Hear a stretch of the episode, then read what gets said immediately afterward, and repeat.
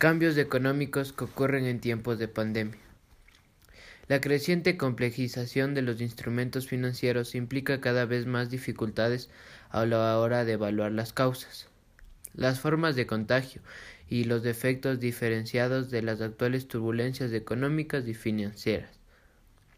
Este podcast se enfoca en algunas de estas interacciones y busca aportar luz sobre la relación entre el sistema financiero y la economía real.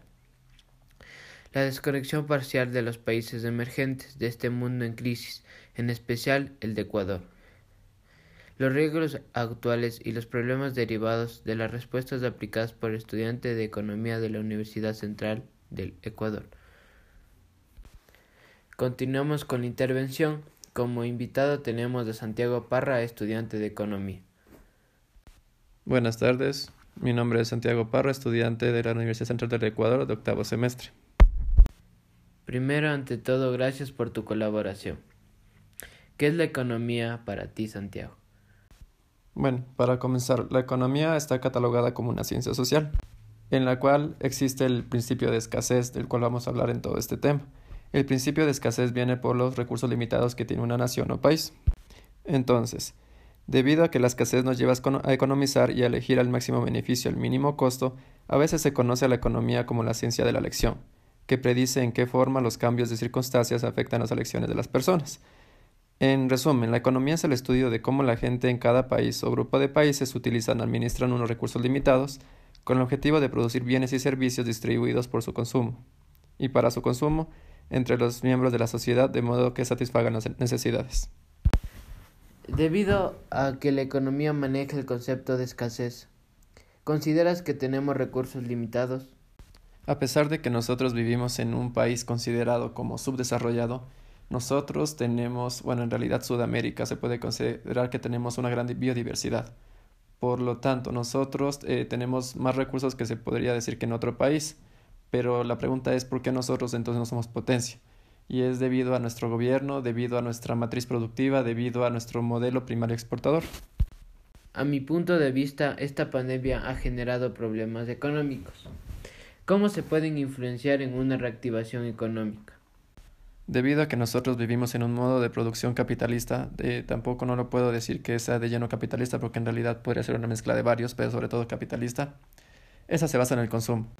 Debido a la pandemia, el gobierno decidió optar ciertas decisiones por cuidar la, salud de la población para evitar tantas muertes, las cuales fueron, fueron como restricciones vehiculares, toques de queda, lo cual provocó que las personas no salieran de su casa e incluso no fueran a trabajar, lo que desencadenó en que muchas empresas quebraran, ya que no tenían un consumo.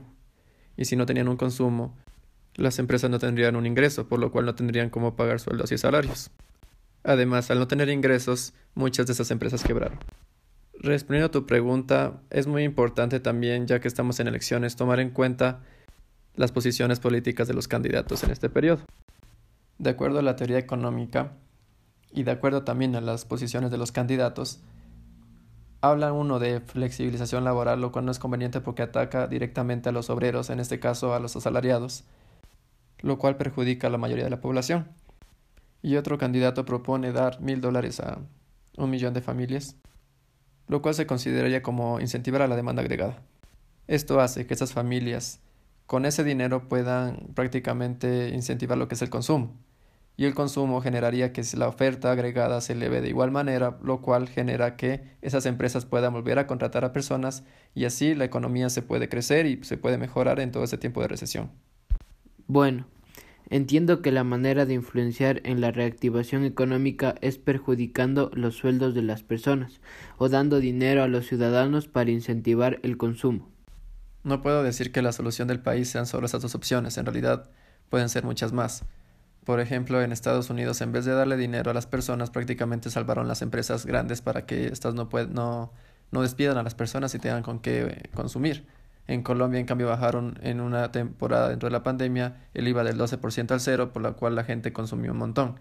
Entonces existen varias formas de incentivar la economía, pero hay que buscar la, mejor y la que no perjudique tanto ni a la empresa privada ni a la pública, tampoco al, al pueblo ecuatoriano. Retomando el tema del consumo, ya que hay que generar ingresos para los diferentes sectores. ¿Cómo opera la globalización y la liberalización comercial en la crisis? Comenzaré diciendo que la pandemia prácticamente no solo afectó a Ecuador, sino a todo el mundo. Por lo cual, de acuerdo a los indicadores, la importación tanto como la exportación bajó en un gran porcentaje. La liberalización comercial permite que los países puedan comercializar sin restricciones. Pero aquí viene un problema, ya que hay que tomar en cuenta ventajas comparativas absolutas de un país a otro. El objetivo de un país siempre va a ser exportar mucho más de lo que uno importa. Cuando se firman TLC siempre se considera la producción nacional, es decir, que las importaciones no vayan a afectar el producto nacional, ya que debido a que otro país pueda poseer mejor tecnología para producir un bien o un servicio, esto provoca que el bien que se importe incluso sea más barato por la tecnología que se posee en ese país, por lo cual nuestros productos no serían competitivos y la gente preferiría comprarlo lo importado. En la actualidad se manejan aranceles proteccionistas o incluso simplemente de participación en el mercado. Por ejemplo, para el sector automotriz se maneja del 30 al 35% de arancel. ¿Qué sucedería si es que se firma un TLC y no existiera un arancel para este tipo de sector? Vendrían autos más baratos, por lo tanto la gente preferiría comprar un auto importado que uno ensamblado aquí. Esto no solo afecta a la producción nacional, sino también aumentaría mucho las importaciones, lo que generaría un déficit de la balanza comercial, lo cual perjudicaría nuestro Producto Interno Bruto. Entonces no es conveniente firmar TLCs para poder conseguir productos más baratos. No del todo. Se pueden hacer tratados de libre comercio para importar tecnología que nos ayuda a incentivar nuestra producción nacional. Es decir, maquinaria con aras en cero, que cualquier eh, sector, ya sea manufactura o agrícola, pueda adquirirlo sin ningún problema.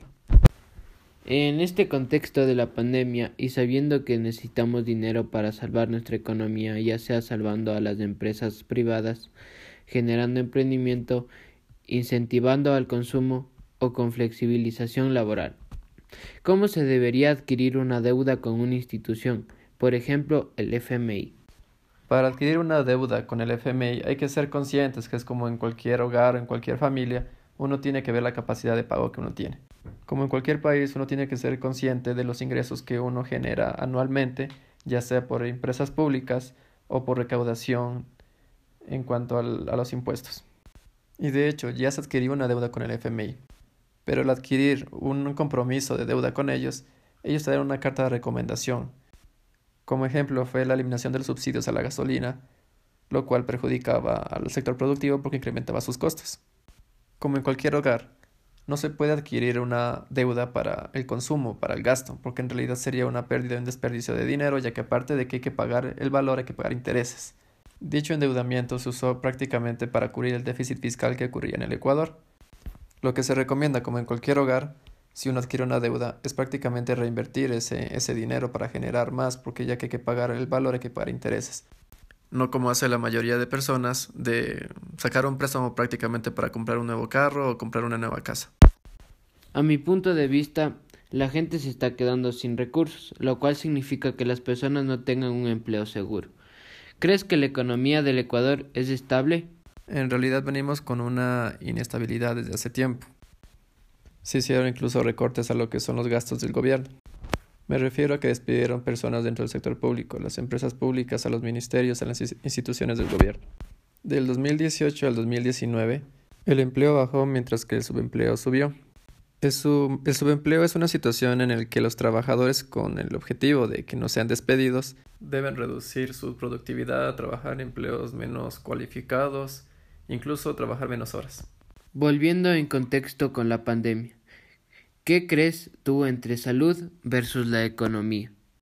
Esa pregunta no es muy fácil de responder. En realidad ha sido el Estado ha sido sujeto de críticas durante todo este tiempo por ese motivo. El Estado siempre lo que va a buscar es el beneficio de la comunidad. Las dos deberían complementarse. En nuestro país pasó, ya que al principio, por la preocupación y por las alertas que hubo a nivel mundial, se dejó de un lado todo, inclusive la economía. Esto provocó que los sectores agrícolas, los de la manufactura en general, todo el comercio, todo, tuvo una caída muy fuerte, llegando al punto de que ya no había incluso nada en los supermercados. Entonces entramos en el dilema de morir por la por el virus o prácticamente morir por la alimentación. Estoy completamente de acuerdo contigo, ya que los dos factores son muy importantes para poder vivir. Bueno, Santiago, nuevamente agradezco tu presencia.